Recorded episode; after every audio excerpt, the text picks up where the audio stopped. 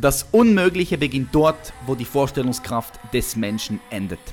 Herzlich willkommen bei The Champions Mindset. Mein Name ist Patrick Reiser.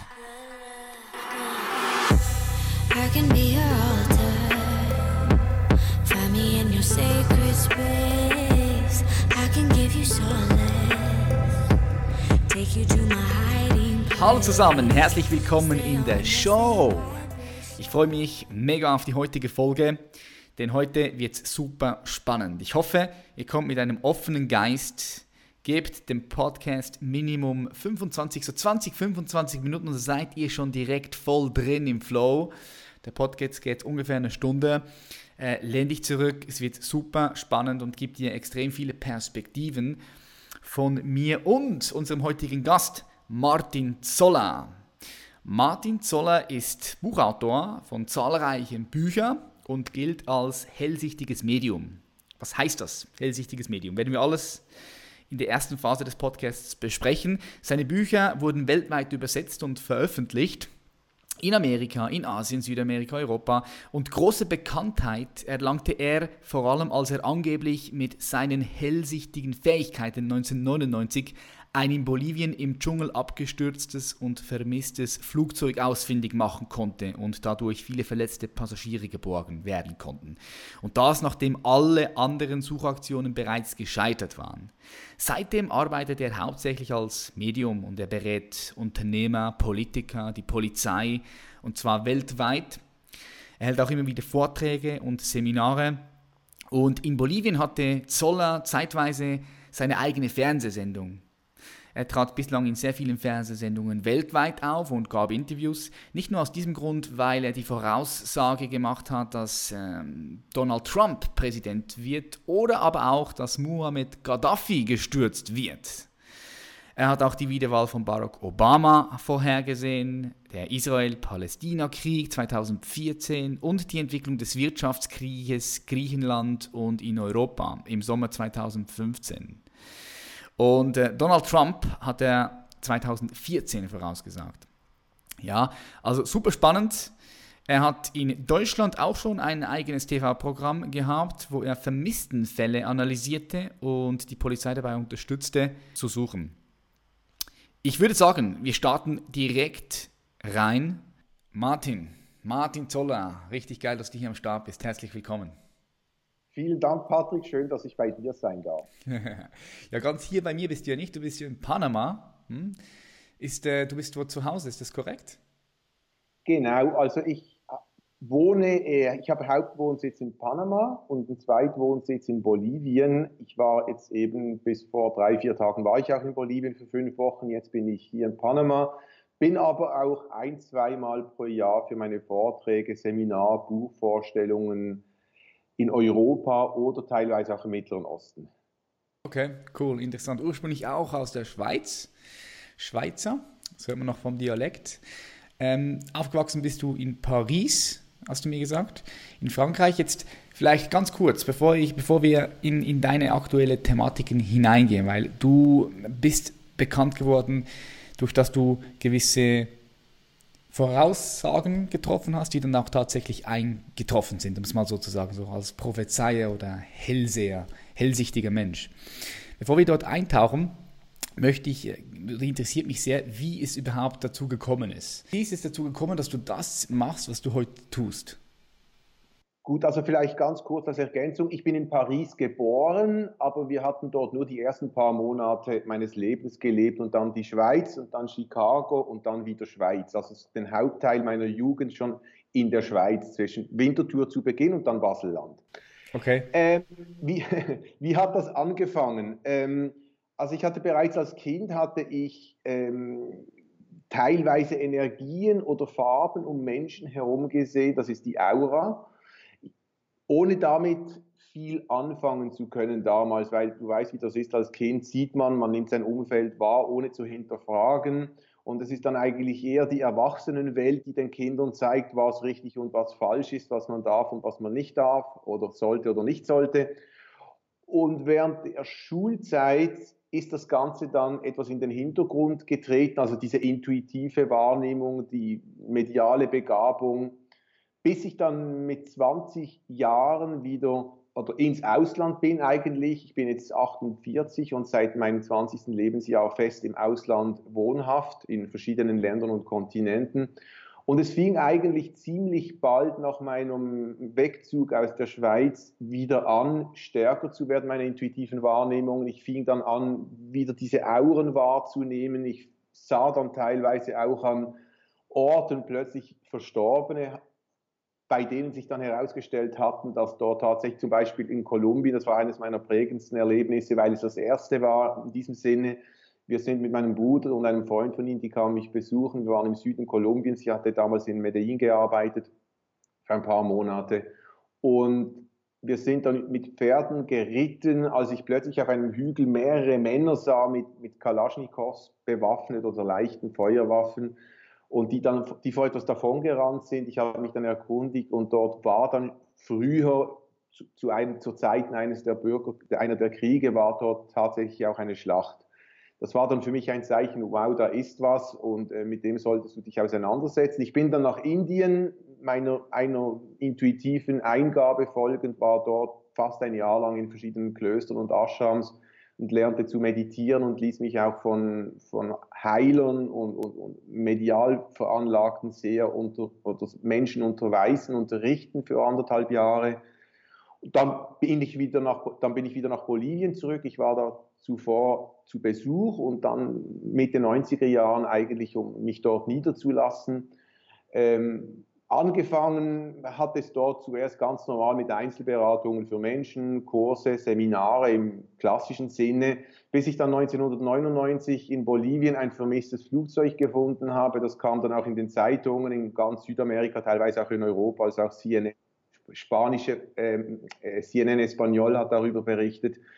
Und das war dann für mich so der Durchbruch, weil das haben dann natürlich auch Botschaften gelesen. Dann wurde ich angefragt, wenn Touristen verschwunden sind. Äh, Politiker haben das gelesen, die wollten dann, dass ich ihnen helfe, ihre Kampagnen zu analysieren, oppositionelle Politiker medial zu analysieren, mögliche Allianzen äh, medial äh, zu begutachten zu sehen, ob sich das lohnt oder nicht. Und so hat sich dann das eine das andere gegeben. Und das, was du auch ange gesprochen hast mit den Vorhersagen, das hat tatsächlich auch in Bolivien angefangen, während einer dieser Beratungen für einen damaligen Präsidenten im, im, im, im, Zeitfenster der, der Wahlen und vor den Wahlen, als es darum ging, das, das Feld ein bisschen zu analysieren, da hatte ich dann bereits medial vorhergesehen, dass es einen Staatsstreich geben wird gegen den Mann, den ich da eigentlich unterstützte. Das kam dann tatsächlich auch so. Das wurde auch in den Zeitungen veröffentlicht, im Vorfeld meine Vorhersage und dann natürlich auch,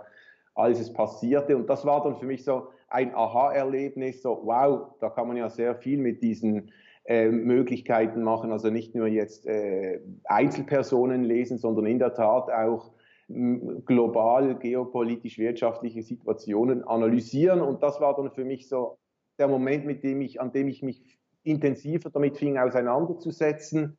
Und äh, das mache ich jetzt, das war 1900, 2001 oder 2002 und seitdem mache ich das eigentlich hauptsächlich auf, eben wie du bereits erwähnt hast, äh, politischer oder geopolitisch-wirtschaftlicher Ebene äh, um, um solche Vorhersagen und Analysen zu machen. Also ich fliege jetzt zum Beispiel gleich heute Nacht fliege ich nach Caracas, nach Venezuela, da ist im Moment auch mhm. sehr viel. Ja. Und werde ich dann für fünf Tage sein, auch um mit diesen, mit, in diesem Feld tätig zu sein. Ja, genau so bin ich ja auch auf dich gekommen. Ich habe nämlich äh, auf YouTube ein Video von dir gesehen, wie du über deine Vorhersagen sprichst, was Europa angeht. Also ich finde das übrig ultra spannend und ich sehe ganz viele Dinge, die du siehst, auch einfach aufgrund von, ja, weil ich halt versuche Zusammenhänge zu sehen. Ich komme auch viel rum in der Welt, tausche mich mit sehr äh, vielen Menschen aus, äh, von allen verschiedenen Generationen, in allen möglichen verschiedenen Bereichen. Und darum fand ich super spannend und habe gesagt, hey, ich muss den Martin hier, hier dabei haben. Jetzt, für viele Leute klingt das ein bisschen so suspekt, wenn du mir sagst, ja, du kannst Auren sehen in verschiedenen Farben, warst da in Kolumbien und hast diesen Bürgerkrieg wieder gesehen. Oder du siehst auch Prophezeiungen oder Ereignisse, die noch nicht passiert sind. Wie können sich diese Menschen das vorstellen? Wie, wie siehst du das? Kannst du denen einen Einblick geben, den Zuhörer hier? Man kann sich das ein bisschen ähnlich vorstellen, wie man, wie man Fernsehen schaut. Also stell dir vor, du sitzt vor einem Fernseher schaust dir die Nachrichten an über Themen, die sich in den vergangenen Stunden ereigneten und mögliche Analysen von Spezialisten oder Journalisten äh, zu möglichen Entwicklungen. So, Jetzt, ich mache etwas Ähnliches, nur dass mein Fernseher halt kein technischer ist, sondern ein intuitiver. Das heißt, ich öffne mich intuitiv und lasse Bilder in mich eintauchen zu noch nicht eingetretenen Situationen. Jetzt können das Situationen sein, äh, deren Ablauf sich bereits ähm, abzeichnet oder deren Grundstock äh, bereits gelegt wurde.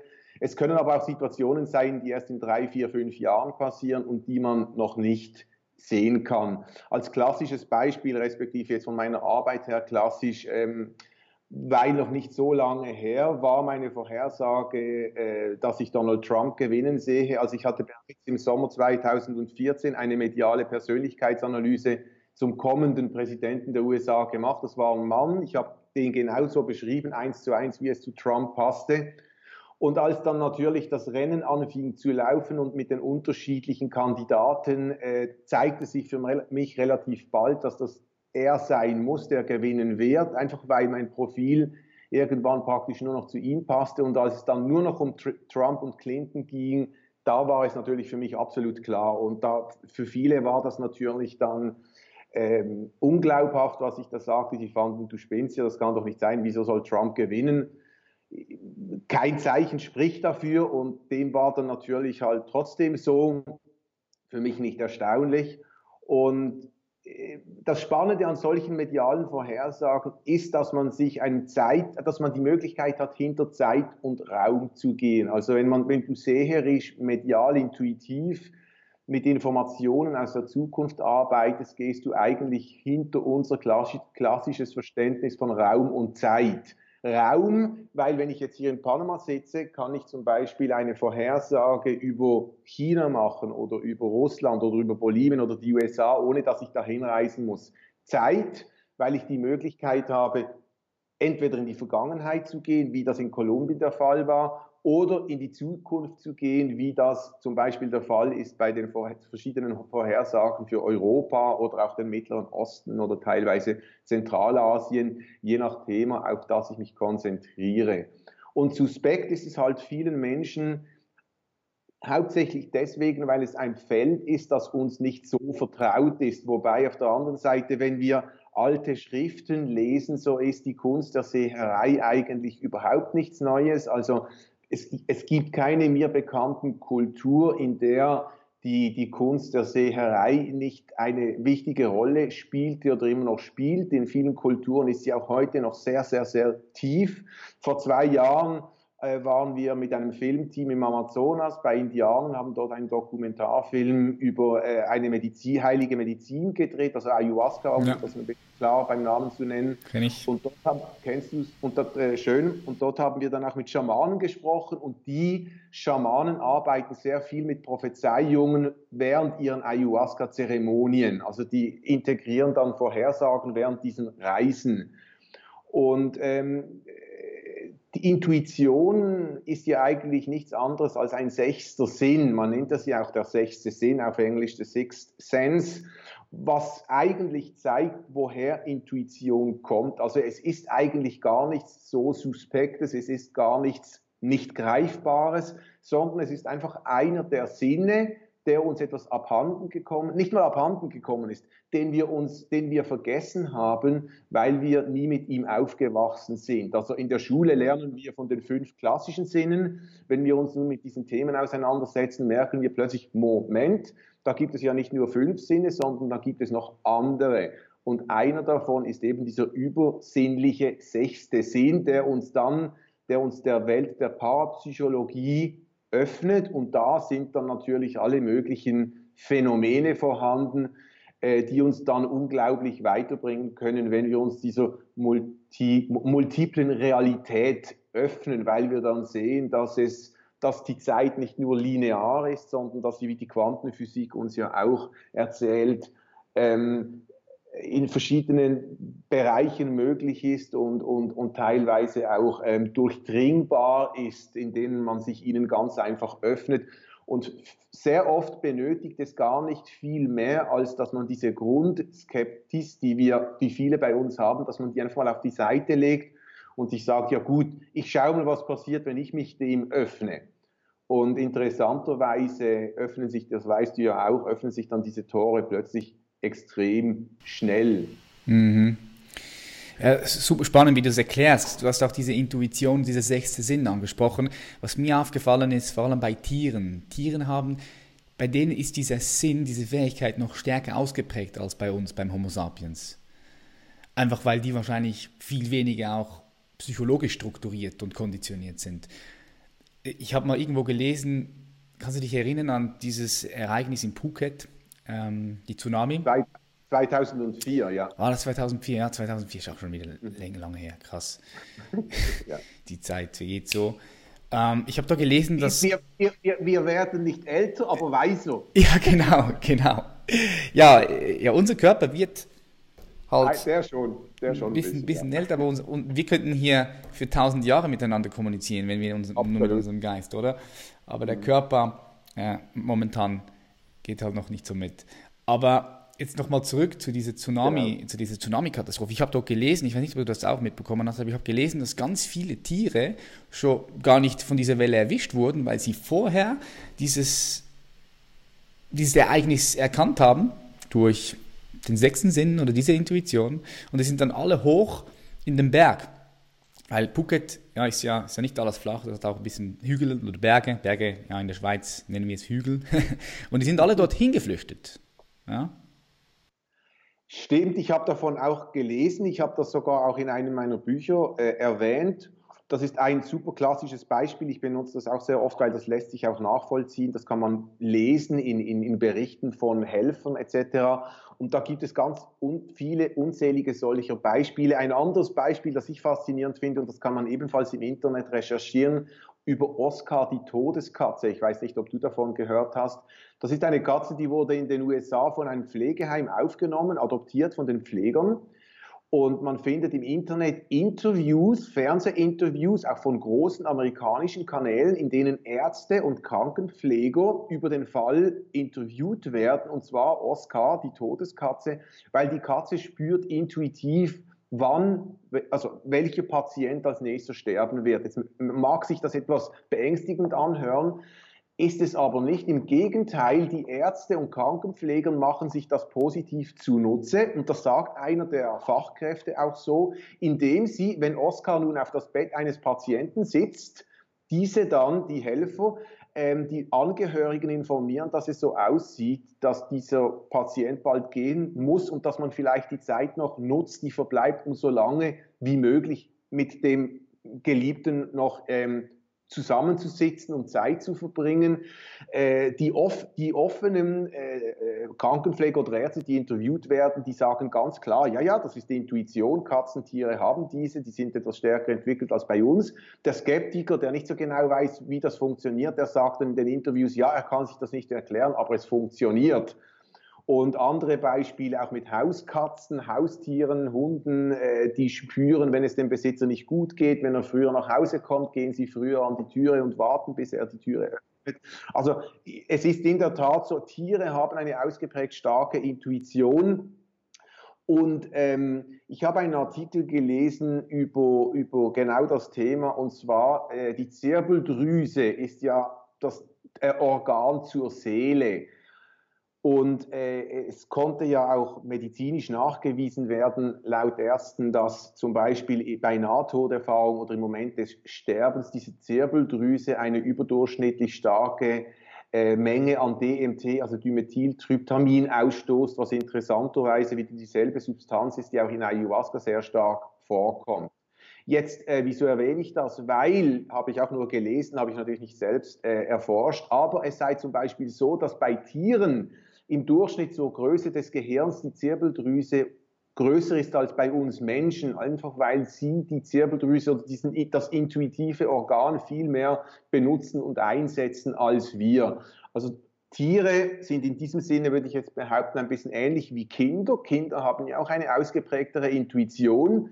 Ganz einfach, weil sie auch, wie du selbst auch gesagt hast, weniger psychologisch strukturiert sind, rational, sondern einfach ganz intuitiv das sagen, was sie spüren und wahrnehmen so wie bei Tieren das auch der Fall ist, die nehmen intuitiv einfach wahr und spüren. Man spricht hier auch von einer kindlichen Intuition. Also man sagt ja auch, du hast eine kindliche Fantasie. Manchmal sagt man auch in anderen Situationen, du hast eine kindliche Intuition und das kommt nichts von nichts. Das kommt genau daher. Hm.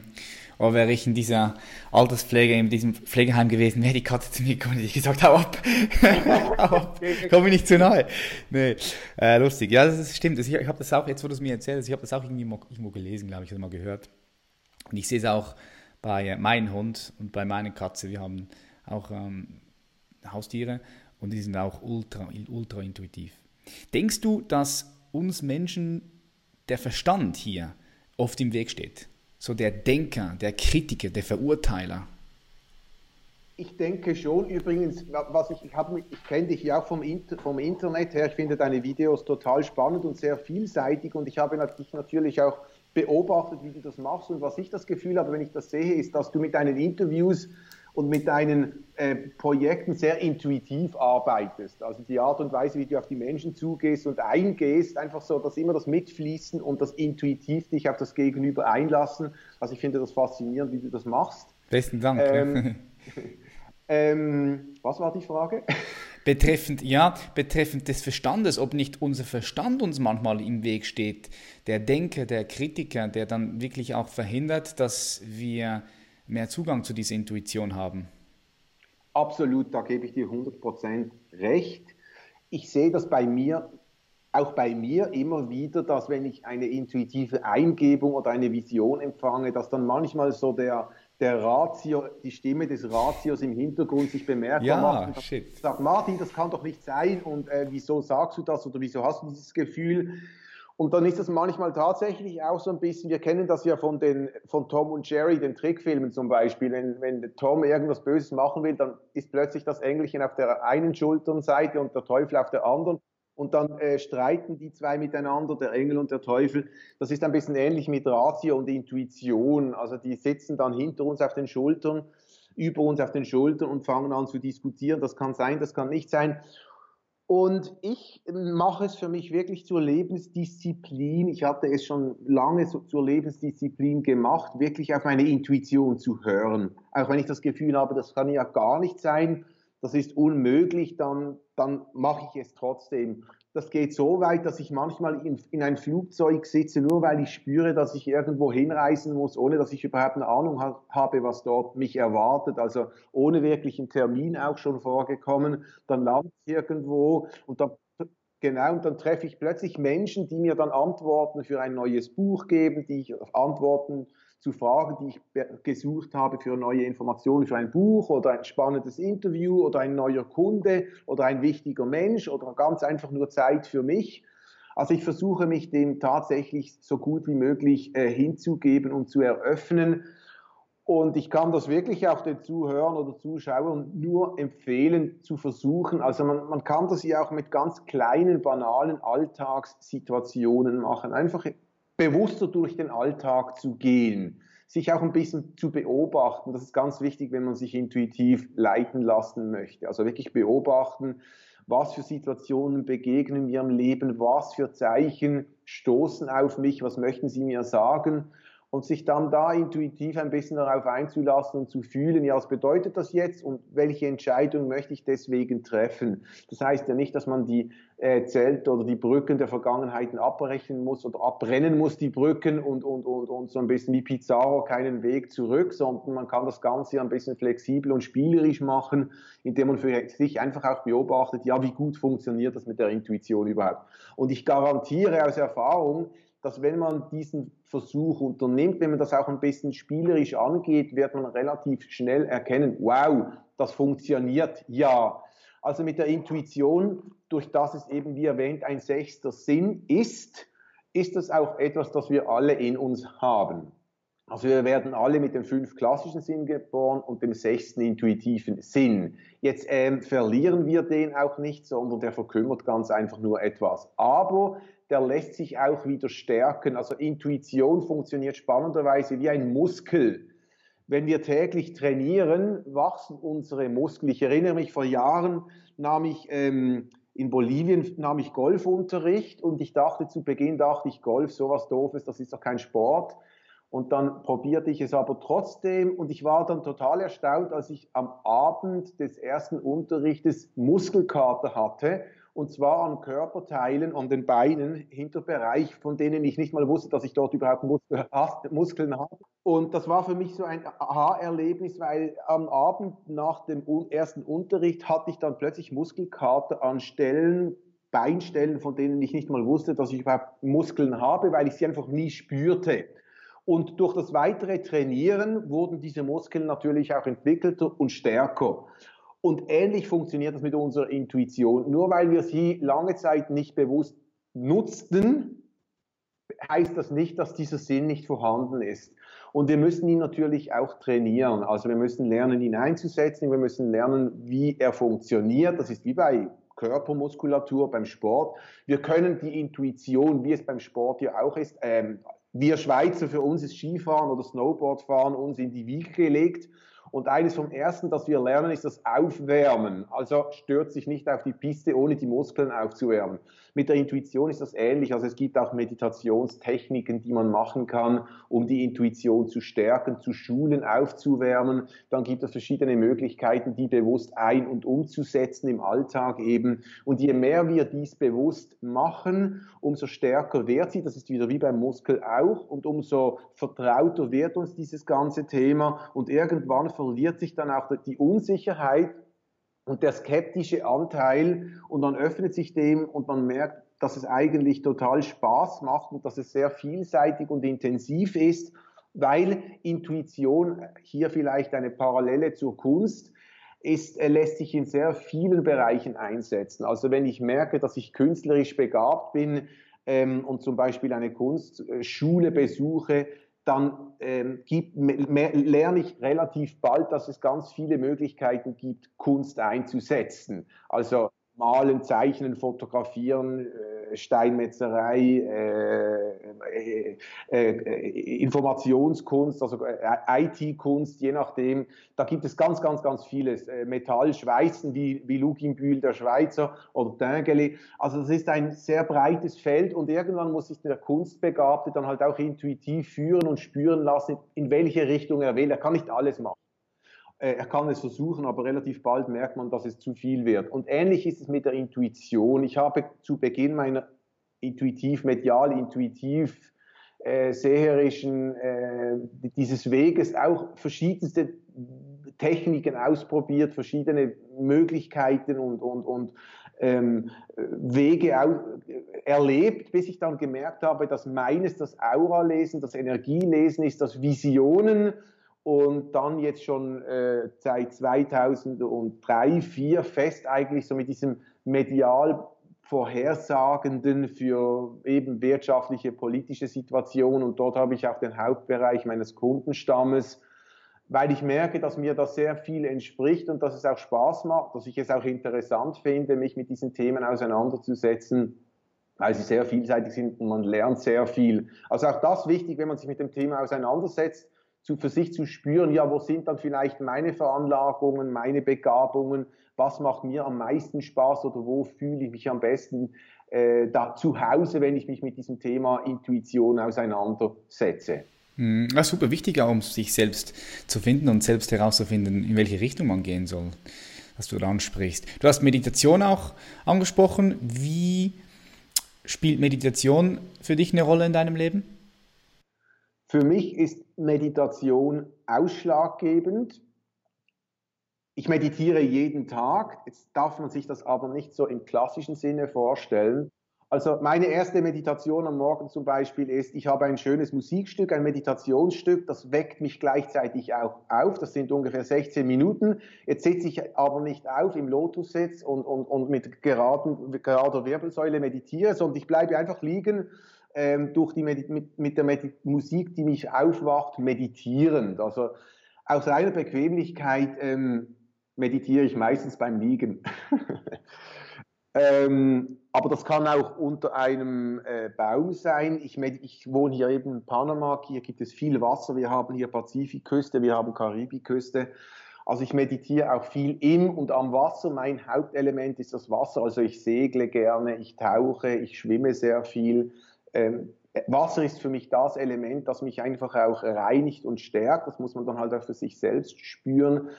Und dann ist für mich aber Meditieren eigentlich vielleicht mal etwas Schönes malen, kochen, äh, für Freunde oder auch für mich alleine. Also äh, Meditation hat für mich auch viel damit zu tun, dass ich Zeit für mich selbst nehme, die ich dann zur Selbstreflexion einsetze oder auch dazu, mich eben beeinflussen zu lassen, intuitiv für Eingaben. Das im persönlichen, privaten Sinne.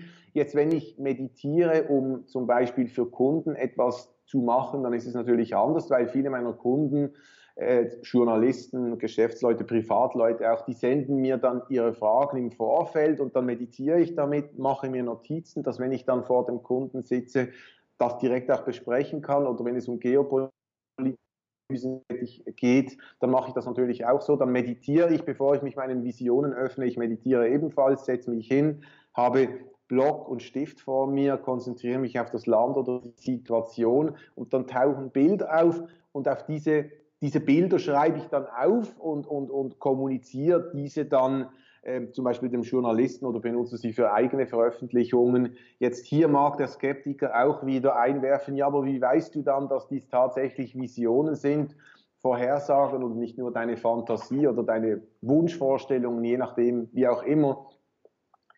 Äh, berechtigt die Frage, nun ist es aber so, dass ich, wie gesagt, dass diesem Feld bereits knapp zwei Jahrzehnten nachgehe und ich, ich kenne meine Intuition, ich weiß, wie mein höheres Selbst funktioniert und ich habe eine Treffsicherheitsquote, das kann ich jetzt einfach über diese ganzen Jahre auch so sagen, von ungefähr 75 bis 80 Prozent. Ich veröffentliche übrigens meine Vorhersagen auch nicht nur auf, auf YouTube, sondern auf meinen Webseiten und Social Media wie Facebook. Und dort sieht man dann auch immer, was ich im Vorfeld veröffentlicht hatte und was wie wo eingetroffen ist. Und dann kann sich dann der Leser ein eigenes Bild machen, wie gut dass das funktioniert oder nicht. Und eben, wie gesagt, in den meisten Fällen funktioniert es gut. Und dann eben öffne ich mich diese Bilden, diesen Bildern, ich schreibe das dann auf und gebe dieses dann dem Kunden weiter. Und abends dann vor dem Schlafengehen meditiere ich natürlich meistens auch nochmals, meditiere ich dann auch nochmals und ähm, lass mich so von diesen Bildern führen und ähm, äh, werde do, erhalte so dann oft auch ähm, Bilder von Träumen zum Beispiel. Alright. Super spannend, wie du Meditation nutzt. Halt, halt nicht nur, wie es die meisten Menschen vielleicht kennen oder sie sich vorstellen, ja, Meditation ist nur, wenn man sich hinsetzt und dann im, im Lotus sitzt, meditiert. Meditation, du kannst, du kannst auch nur schon durch den Wald laufen und in einen meditativen Zustand kommen. Oder auch Training kann auch eine Art Meditation sein. Kochen, du hast das Kochen, Kochen gesagt. Mega nice, mega cool. Ähm, möchte jetzt mal ein bisschen diese Prophezeiungen hineingehen weil, es mich, weil, weil, ich, weil mich natürlich auch interessiert, wie du, wie du so die Zukunft siehst, vor allem jetzt hier von Europa, von der Schweiz, Deutschland, Österreich, vor allem deutschsprachigen Raum, weil wir vor allem Zuhörer haben aus dieser Region. Ich denke, wir leben in einer super spannenden und interessanten Zeit, weil es so viele Veränderungen gibt. So das einzige Stabile sind eigentlich, das, oder ist das Instabile, ja, das sind diese Veränderungen. Wir haben einerseits die Biotechnologie, Infotechnologie, wir haben die künstliche Intelligenz, die kommt, ähm, das Geldsystem, welches in meinen Augen auch eine Frage der Zeit ist, bis das komplett kollabiert. So, wie siehst du die Zukunft von Deutschland, Schweiz und Österreich hier mitten in Europa? Kannst du da ein bisschen dazu was sagen? Ja, ähm, in der Tat ist im Moment das einzig Verlässliche, ist äh, das Unverlässliche der Veränderungen, in denen wir uns befinden. Ich, ich finde die Zeit auch total spannend. Ich finde es faszinierend, was in Europa im Moment passiert.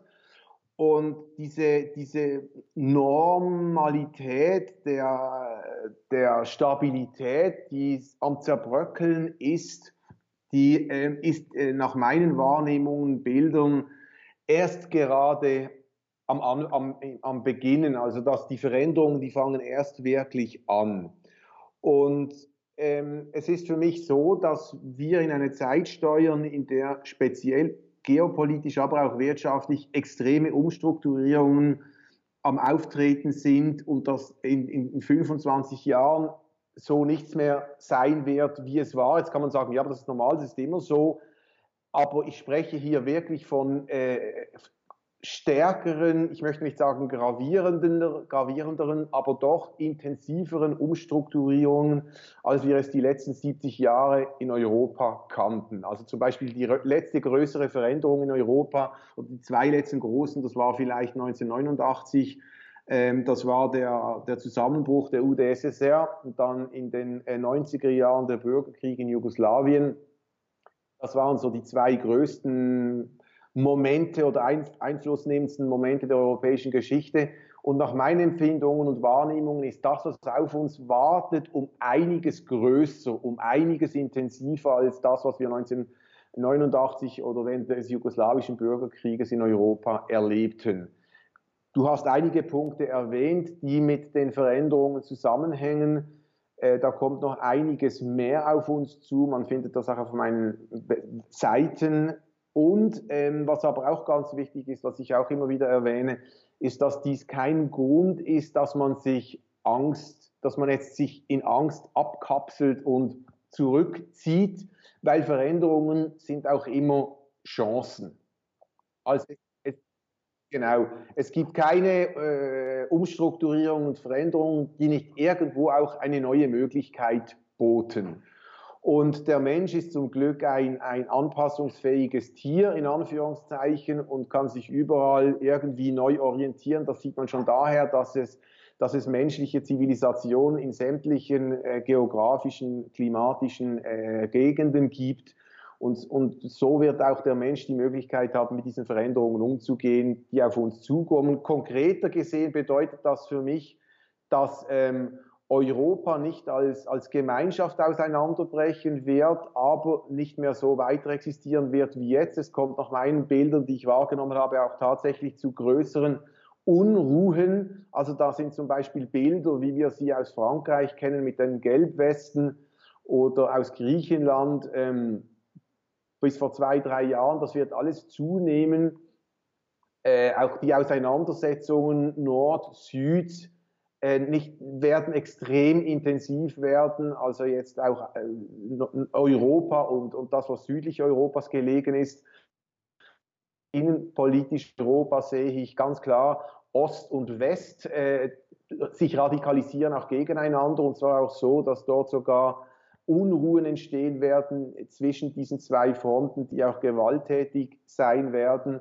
Also da wird man sich schon auf einiges einstellen müssen, aber wie gesagt, äh, der Mensch erlebt sehr viel und es ist ja auch spannend. Ich, ich mache solche Vorhersagen seit, äh, wie gesagt, knapp zwei Jahrzehnten. Ich, ich, war, in, ich war damit tätig, in, in, ich habe lange im Libanon gelebt, in Israel, ich war in Afghanistan, im Irak, in Syrien, Jemen, Bolivien während Staatsstreichen, Peru, Kolumbien während dem Krieg. Ich fliege morgen nach Caracas, nach Venezuela. Und was für mich sehr spannend ist, wenn ich in diesen Ländern, also im Mittleren Osten oder in Südamerika, mit Vorhersagen, Prophezeiungen arbeite und diese veröffentliche, sind die Menschen sehr offen dafür. Das hat zwei Gründe. Einer der Gründe ist, weil die Menschen im Mittleren Osten oder auch in Südamerika einfach auch noch stärker mit ihrer Seele, mit ihrem Wesen in Verbindung sind. Also das ganze Mystische, das Spirituelle, das Seelische ist äh, das Mystische lebt noch sehr stark in den Kulturen. Und deswegen ist es auch viel natürlicher, damit zu arbeiten und umzugehen, einfach weil es auch als Teil einer, einer ernsthaften Wissenschaft gesehen werde, sei es nun von Schamanen im Amazonas oder Heilern in den, Hoch, äh, in den, in den Hochebenen der Anden oder eben in, in, in, den, in, in den Bergen Libanons oder im Hindu, Kutsch in Afghanistan währenddem in Europa die Menschen sehr ent, weit entfernt sind von dieser Wurzel, sehr wissenschaftlich veranlagt, sehr rationell und dann für sie automatisch äh, diese Quellen nichts zu wenig greifbar sind. Das ist das eine. Und das zweite, wieso viele Menschen auch sehr skeptisch und auch sehr unsicher und teilweise sogar auch aggressiv mit diesen Informationen arbeiten, ist einfach Angst. Angst davor, dass sich etwas verändert und dann weiß man nicht, wie damit umzugehen sei. Ähm, früher, es gibt diese Aussage, don't kill the messenger, also man soll den Überbringer der Nachricht nicht töten. Das war ja früher im Mittelalter, war das eine Regel, die leider nicht immer eingehalten wurde, aber es gab so ein, ein ungeschriebenes Gesetz, dass man die Überbringer von Nachrichten nicht tötet, sondern dass diese als, als, als Botschafter sozusagen respektiert waren, auch wenn einem die Nachrichten nicht gefallen haben. Und, und, und viele Menschen, die reagieren, die, die verurteilen halt dann direkt auch den Übermittler dieser medialen Nachrichten, also den Seher zum Beispiel, indem, indem sie wirklich auch verbal aggressiv werden, aus Angst oder Unsicherheiten, wie mit solchen Informationen umzugehen, weil das etwas triggert, mit dem man selbst nicht weiß, wie umzugehen. Und in diesem Falle wird dann die Aggression direkt gegen den Übermittler ausgelebt. Zum Glück ja. im Internet nur virtuell. Ähm, obwohl ich auch schon mit Menschen zu tun habe, die, von, die auf physischer Nähe waren und von denen ich extrem viel Aggression spürte. Ja. Jetzt ist aber, es ist aber Aggression und Angst immer äh, ein sehr schlechter Ratgeber und führt auch nie zu was, sondern viel besser wäre es überhaupt jetzt nicht nur, wenn es um das Thema Vorhersagen geht, sondern überhaupt im Leben, wenn man sich mit Situationen, mit denen man nicht umzugehen weiß, nicht äh, äh, von Aggression oder Angst beeinflussen lässt, sondern genau in solchen Momenten auch intuitiv. Also für sich, für sich versucht zu spüren, ja Moment mal, was bedeutet das für mich? Was heißt das für mich? Wie kann ich mit dieser Situation umgehen und wie kann ich mich ihr anpassen? Also auch etwas holistischer, etwas ganzheitlicher versuchen zu analysieren und zu denken und nicht nur aus der Ecke des Ratios. Ja, super wichtig, dass du das ansprichst. Ich, ich sehe ich es nämlich genauso wie du. Wenn große Unruhen da wären oder irgendwelche große Veränderungen, wirklich massive Veränderungen, also so wie wir es bis jetzt noch nicht kennen, unsere Generation, dann sehe ich auch dort extrem viele Möglichkeiten und neue Chancen. Es gibt halt immer Leute, die fokussieren sich dann auf das Schlechte, auf das, was nicht mehr da ist und da gibt es Leute, die fokussieren sich auf das, was möglich ist, auf die neuen Chancen, Möglichkeiten. Und da ist es wichtig, dass, ja, dass all die Leute, die hier zuhören, dass ihr die Möglichkeiten seht, die es mit jeder Veränderung geben wird. Ja.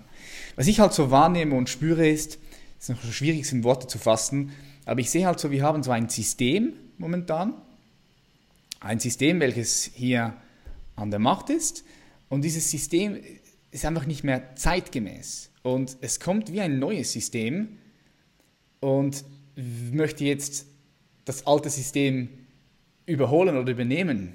Nur das alte System, das, das, das, das lässt sich natürlich nicht gerne überholen, weil dort sind Menschen drin, die, haben, die sind seit 30, 40, 50 Jahren in diesem System drin, die haben alles in diesem System aufgebaut logischerweise sagt niemand, hey, wisst ihr was, okay, komm, das neue System ist besser, weil da geht es ja auch um die eigene Existenz von diesen Menschen in diesem System.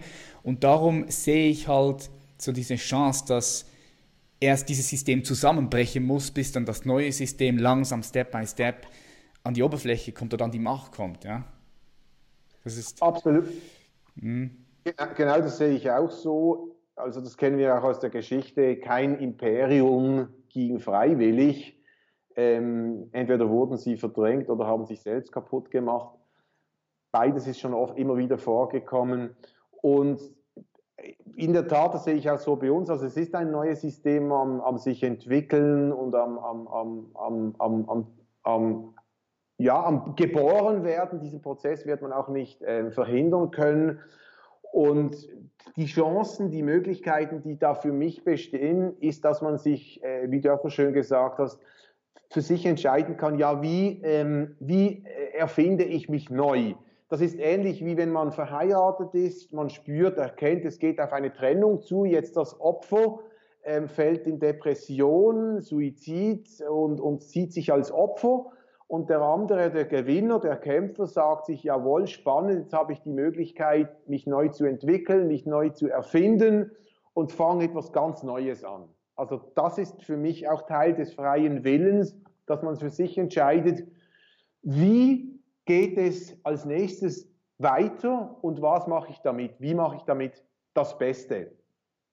Und da hat nun jeder von uns die Möglichkeit, ein bisschen mit seiner Fantasie und seiner intuitiven Wahrnehmung zu spielen, sich inspirieren zu lassen und zu erkennen, ja, wo will ich hin und wie lasse ich mich damit leiten. Übrigens ein ganz wichtiger anderer Punkt, der ebenfalls mit Intuition zu tun hat, den ich gerade in, in, Mittel, in Mitteleuropa oft beobachte und auch stark immer wieder kritisiere unter sogenannten auch medial veranlagten Menschen oder spirituellen Menschen, die alles immer nur schön und gut sehen möchten. Also wir leben in einer äh, ähm, monotheistischen Gesellschaft, das heißt, äh, wir haben einen Gott und wenn wir nur einen Gott haben, äh, besteht automatisch, und das kennen wir auch aus den äh, verschiedenen Religionen, ähm, ein Gut und Böse, also richtig und falsch. Ich bin richtig und der andere ist falsch. So, jetzt ist es leider in Anführungszeichen so, dass viele auch bei uns in der Schweiz, Deutschland, Österreich, viele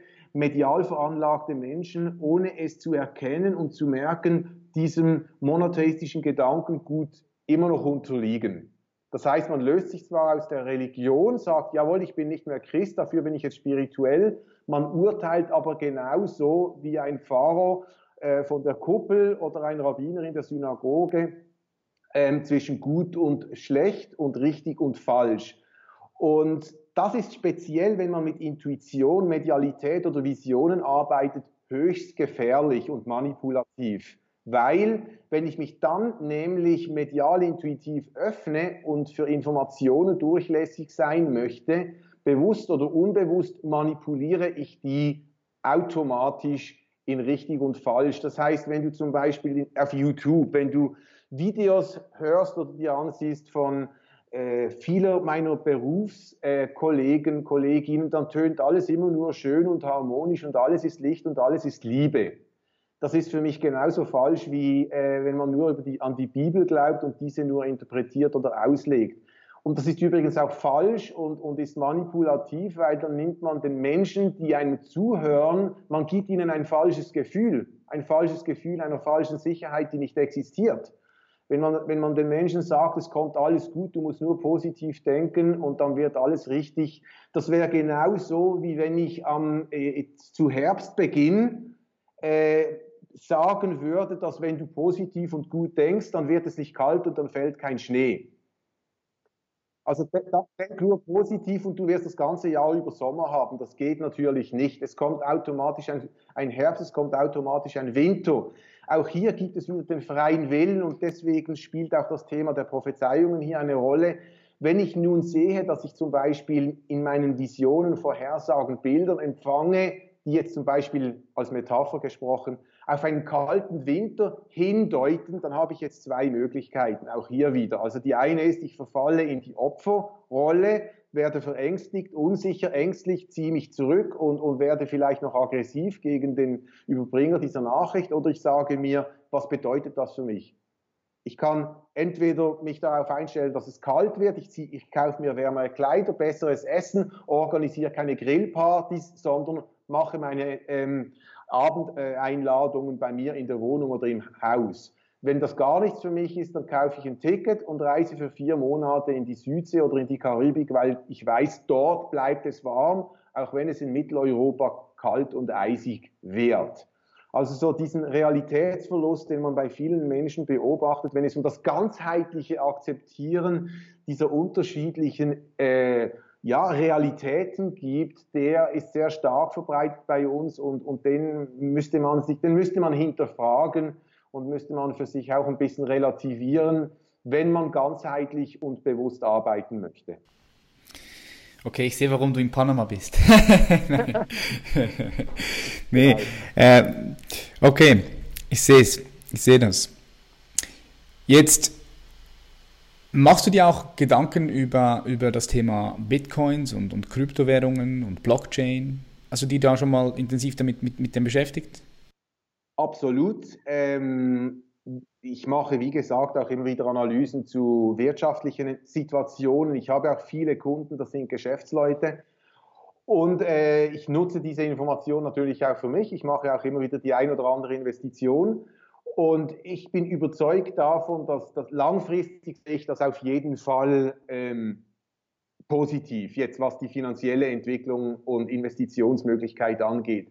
Also ich habe in verschiedene Währungen äh, investiert, weil ich spüre, dass nicht alle überleben werden, aber sicher einige oder die besten oder die, die, die besten davon und ähm, habe da einiges investiert und warte jetzt einfach ab. Also für mich sind Kryptowährungen keine kurzfristige Investitionen, könnten sie sein, wenn man sich täglich damit auseinandersetzen würde dann ginge das sicher auch, aber das mache ich nicht. Ich habe, es, ich habe für mich so investiert, dass ich das Gefühl habe oder das Gespür habe, dass es als Langzeitinvestition über die nächsten paar Jahre sicher interessant ist.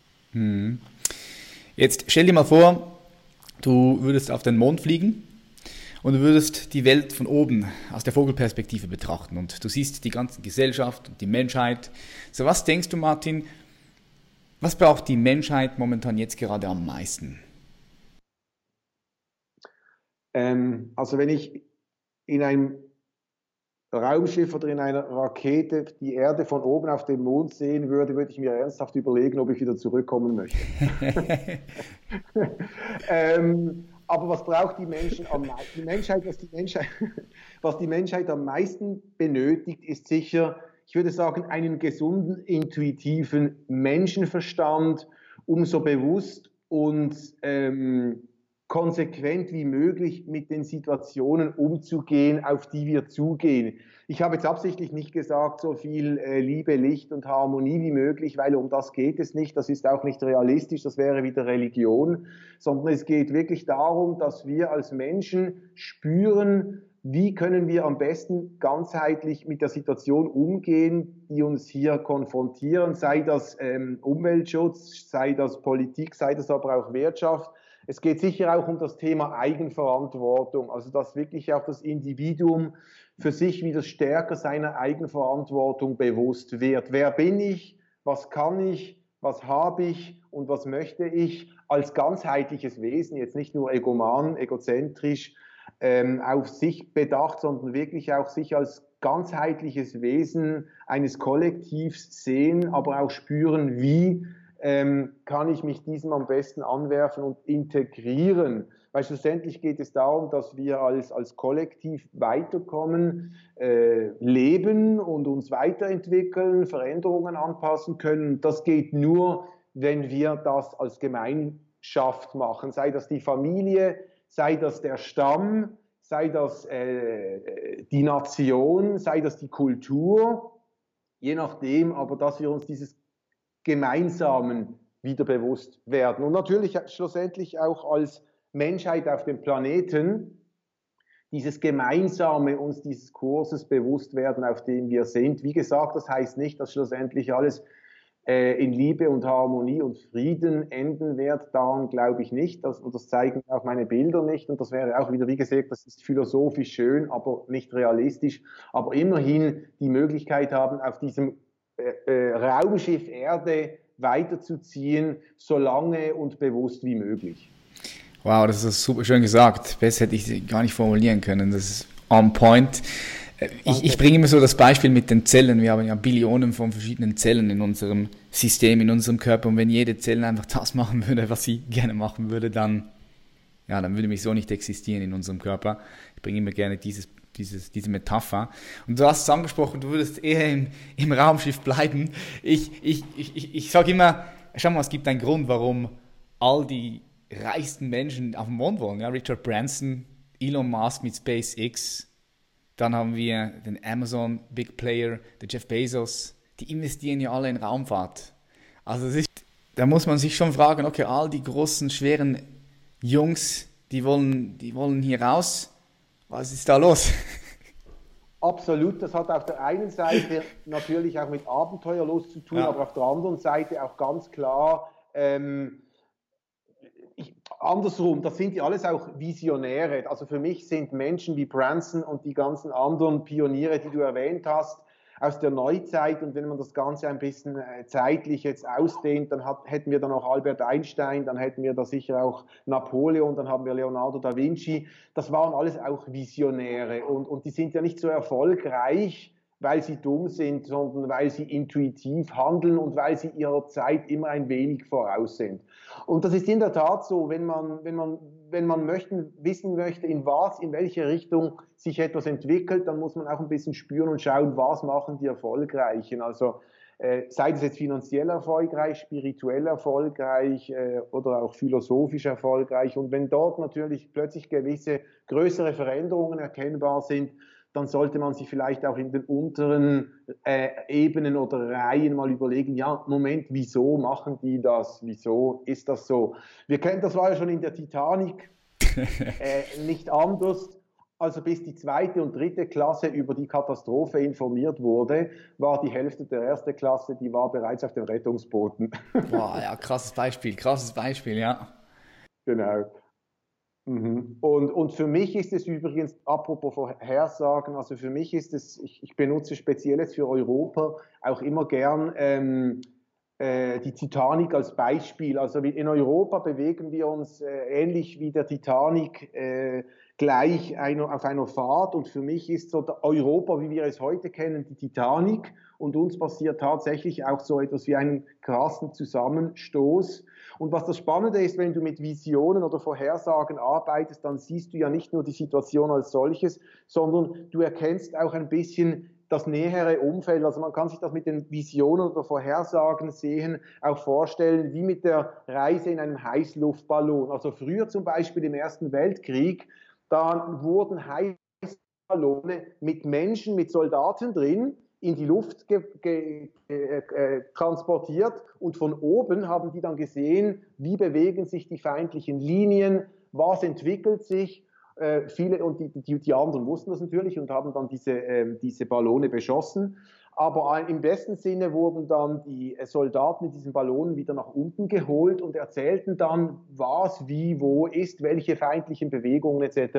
Das heißt, der Soldat unten, der kleine Soldat und auch der General vor Ort, der konnte in seiner nicht unbedingt erkennen, was der Soldat oben im, im, im Heißluftballon an Bewegungen und an, am Horizont erkennen konnte. Und so ist es auch mit Prophezeiungen. Also du erkennst auf der einen Seite, was in der nächsten Entwicklung auftreten wird, aber auch ein bisschen Zusammenhänge erkennen. Und für mich ist diese Entwicklung ist sowas wie ein, ein Zusammenhang äh, oder erkennen können, also auch das mit Europa. Beispiel Brexit zum Beispiel. Ich wurde gleich zu Beginn, als, als es noch um die Abstimmung ging, wurde ich gefragt, ja, siehst du Brexit und wird sich das auch geben, ja oder nein? Und für mich äh, ist es, war das von Anfang an klar, ja, dass sich das ergibt. Spannenderweise war für mich langfristig Brexit immer gut für England.